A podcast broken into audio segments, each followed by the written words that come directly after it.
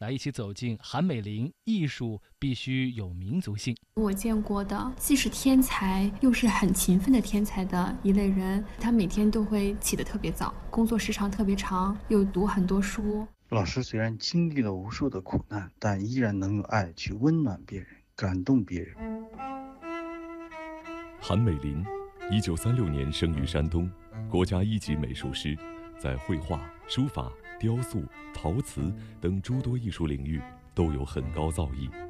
他的作品风格独到，大处气势磅礴，小处洞察精微，尤其善于汲取两汉以前文化和民间艺术精髓。二零零八年，韩美林为北京申办奥运会设计了申奥标志和吉祥物福娃。二零一五年被授予联合国教科文组织和平艺术家称号。我这辈子就是一个老牛，这辈子干活吧。搞艺术也是这样，你爱自己事业的话，就认为自己是个老牛，准能闯出点什么东西来。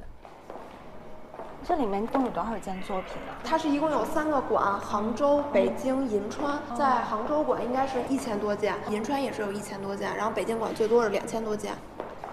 北京韩美林艺术馆，从书法、绘画到陶瓷、雕塑、美术设计，不同尺寸、风格、门类的艺术品，难以想象全都出自一人之手，而这上千件作品。只是韩美林毕生作品的冰山一角。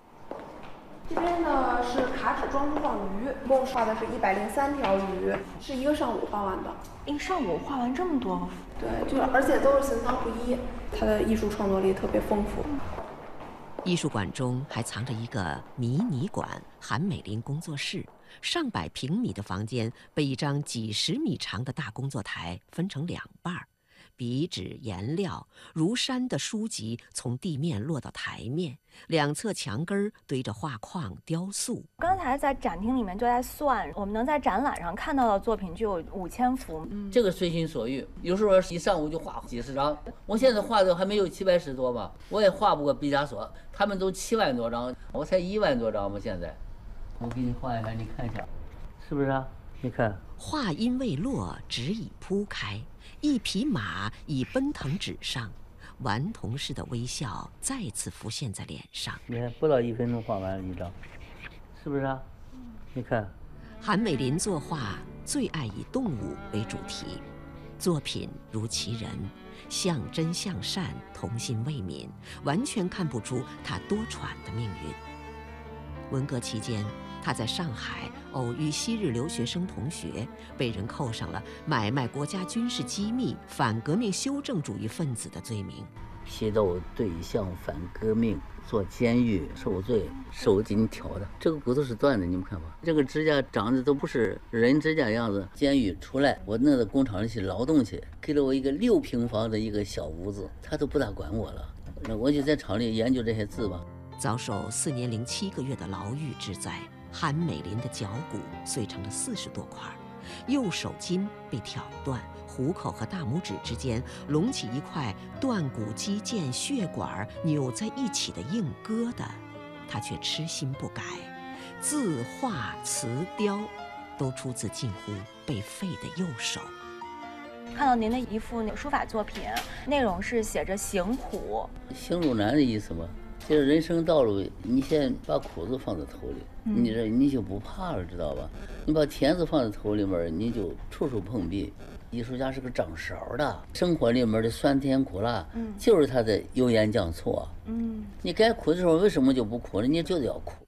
从一九七七年开始，韩美林每年都要带着学生开着他的艺术大篷车到民间去采风，从山东、河南到浙江水乡。四十年间，驶过了九十万公里。你下到钢厂，你跟他去做钢去；你下到印染厂，你得跟他学印染去。到老百姓那儿，跟着他唱童话、童写，这样才行啊！记住那藏族民歌。我站那个石头上，在那个街口那，老是等他那个情郎。旁边这个和尚倒过来过去好几趟，他没有公式化、概念化。一路上遇见的剪纸、年画、佛像、泥塑、草编，样样都能在他的作品中找到踪迹。韩美林说：“广袤的土地就是自己不竭的创作源泉。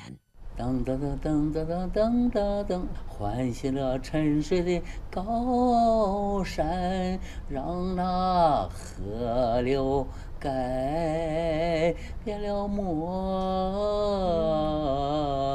样。不是这样的吗？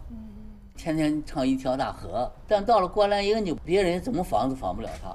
其实很简单，艺术家创造的时候随心所欲的这么一个构思游动，他就能写旋律来。画画也是，听他脑袋瓜里面在游动，这线条就等于旋律一样嘛。这个一个民间的东西，一个古代的东西，它都是没有条条框框，它没什么限制。您也是觉得民间和远古的东西特别容易接近艺术的本质？对，艺术没有法的，这就是艺术的规律，三面五调、七法八法，学出来是个匠人。向着民间，向着远古。上世纪八十年代，贺兰山峭壁上祖先凿刻的捕捉图案，让韩美林震惊于这种古老的现代美。发现了这个贺兰山烟火，哇，顿悟啊！它让我艺术有一个转折点，我必须走中国的道路。世界任何东西都可以国际化、全球化，唯独一个艺术，要是全球化了就完了，一辈子也走不出去。它必须有有民族性。韩美林艺术馆中有一幅三层楼高的作品，浓淡相间、错落有致地排列着一个个字非字、画非画的象形符号，这就是天书的一部分。二零零六年，天书完成，收录了他三四十年间搜集的几万个古汉字。虽然这些字的意义已经淹没于历史。但神韵中对中华古文化的提炼却撼人心魄。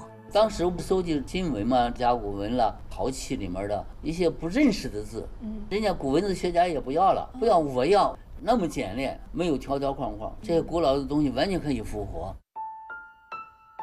我是记者何源，韩美林先生爱画动物，又爱画马，戏称马瘾上来拦也拦不住。他笔下的马线条朴拙。姿态奔逸，身形丰满却不失风骨。他说他喜欢马的精神，因为马的一生是站着的，站着吃，站着睡，绝对不下跪。十一岁时，他送哥哥参军，部队转移安置伤员后，受伤的马无从带走，只得枪毙。一时间，马哭、饲养员哭、战士哭，那场面成了他毕生中难平的痛处。他的骏马图提上了李贺这几句诗：“此马非凡马，房星本是星，向前敲瘦骨，犹自带铜声。”